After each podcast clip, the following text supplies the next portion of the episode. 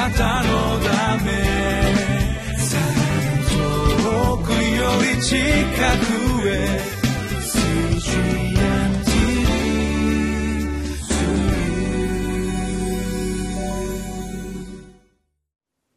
こんにちは。岸和田北聖書協会牧師の栗原澄人です。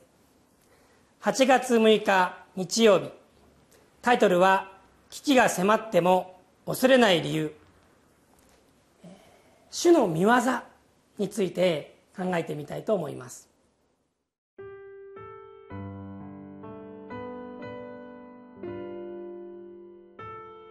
詩編46編。1節から11節。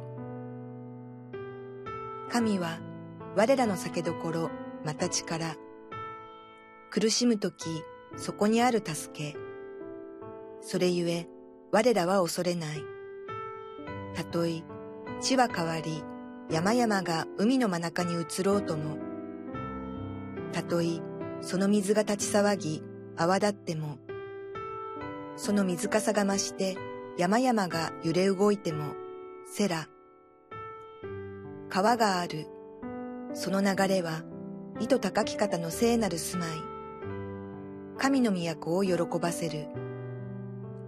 神はその真中にいまし、その都は揺るがない。神は夜明け前にこれを助けられる。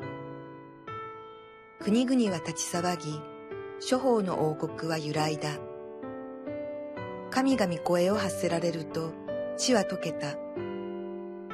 万軍の主は我らと共におられる。ヤコブの神は我らの砦であるセラ。来て主の御業を見よ。主は地に荒廃をもたらされた。主は地の果てまでも戦いをやめさせ、弓をへし折り、槍を断ち切り、戦車を火で焼かれた。やめよ。私こそ神であることを知れ。私は国々の間で崇められ、地の上で崇められる。万軍の主は我らと共におられる。ヤコブの神は我らの砦であるセラ。えー、今日のタイトルは「危機が迫っても恐れない理由」自分に危機が迫ってきてもなぜ恐れなくてよいのかそれがまあこの46編に記されているということですね一節にもう早速その答えがあります。神は我らの酒どころまた力苦しむ時そこにある助け。まさに苦しみ危機が迫ってきても神が酒どころで力で助けだから。だから大丈夫だ。恐れない、まあ、そういうことですね。しかしもう一つなぜ危機が迫っても恐れなくてよいのか。この詩篇の中に答えを見出すことができると思うんです。それはこの危機苦しみも神が与えられたものだからということなんですね。え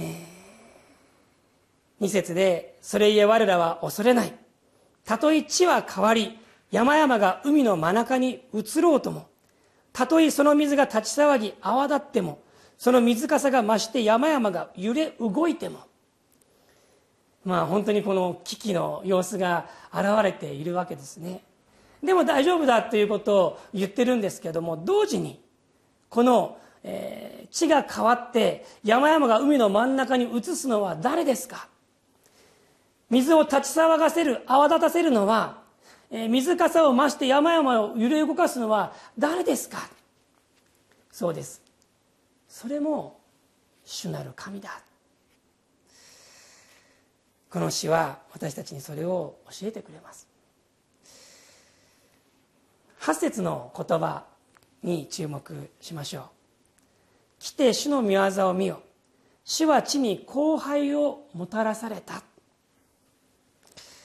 主の御業を見なさいと言っています主がされたことを見なさいそれは何ですか主は地に荒廃をもたらされた後輩ですよ危機ですよ苦しみですよそれをもたらされたそれもまた主の御業なんだっていうんです。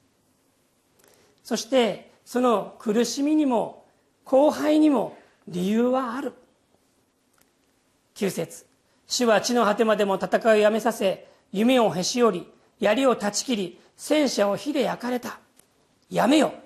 私こそ神であることを知れ。私は国々の間で崇められ地の上で崇められる。なぜ主が後輩を地にもたらすのか。それはこの地が人々が神の前にへり下ってそして神の前に神戸を垂れて主を崇めるためだ。高ぶった思いを持っているその私たちに対してあなたは本当に神の前にへり下りなさい。そんな時に主はこのような御業を表される、え、私たちの教会に一人の姉妹がいらっしゃってこの前ですねこんな話を聞いたんですね、えー、息子さんがいらっしゃるんですね。もう私と同じぐらいの息子さんなんですけれども、えー、同居していて。そして、えー、まあ普段はですねこのお母さんの信仰を肯定しない。あんまり喜ばない。まあ言ったらもうケチつける。ね。クリスチャンホームじゃないですからね。そういうあのお子さん息子さんがいらっしゃって、まあ、よくそういうことがあるでこの息子さんがあの最近目を患ったっていうんです。目の病気になってね。そして病院に行って治療してもらった。である時にですねその息子さんがこのお母さんのところに行って、えー、まあ嫌みったらしくねえ、神様は愛だったらねなんでこんなことするんだ？っていうふうに、まあ、突っかかってきたっていうんです。ねあなたお母さんそんないつも祈ってるんだったらなんでその息子の僕はこんななるんだ？っていうふうに言ってきたっていうんです。でその時にこのクリスチャンであるお母さん姉妹は一体何て言ったか。あなたは今まで目が見えることで神様に感謝しましたか。本当にありがとうって言ったことがあるんですか。っていうふうに言ったそうです。クリスチャンじゃないですよ。全然まあ信仰がない方なんです。でも息子さんそれ聞いて本当に深く静まって考え出したって言うんです。何もこう言い返すことなく静かにですねそれを考えていた。苦しみや悲しみ辛いことそんなことはなければいいということを私たちはあ思います。そしてここから助けてくださいって神様にお願いするんです。病気になったら病気を癒してください。患っているから神様どうか治してくださいって言うんです。でももう一つ大事なことはこれを与えられるのもこの苦しみを与えるのも神様だということなんです。意地悪じゃないんです。それを通して神様が私に何を語っておられるのか。死の前にへり下って本当に神様を崇める、えー、そして神様に仕えていく。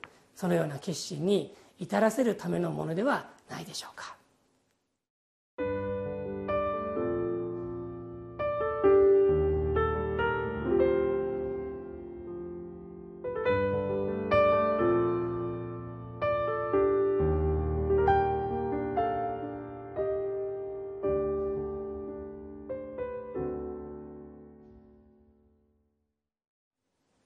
苦しみに遭う時に私たちは、えここから抜け出させてくださいとそのようにお祈りします。でももう一つ大事なことを覚えてください。この苦しみを与えられているのも神様なんだ。よく考えましょう。思い巡らしましょう。そして本当に主の前に静まって祈りましょう。お祈りします。天のお父様あなたのお言葉を感謝します。神は我らの酒どころまた力苦しむ時そこにある助け。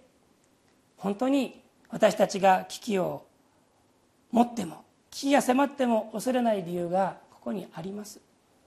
でも同時に神様私たちが今出会っているその苦しみさえもあなたはご支配しておられる。あなたがコントロールしておられる。いや私にそれを授けられているということ。ですから苦しめることもできれば癒すこともできるこの神様に。その見舞いに本当に静まって出ていくことができますように。イエス・キリストの皆によって祈ります。アーメン。あなたのため遠くより近くへ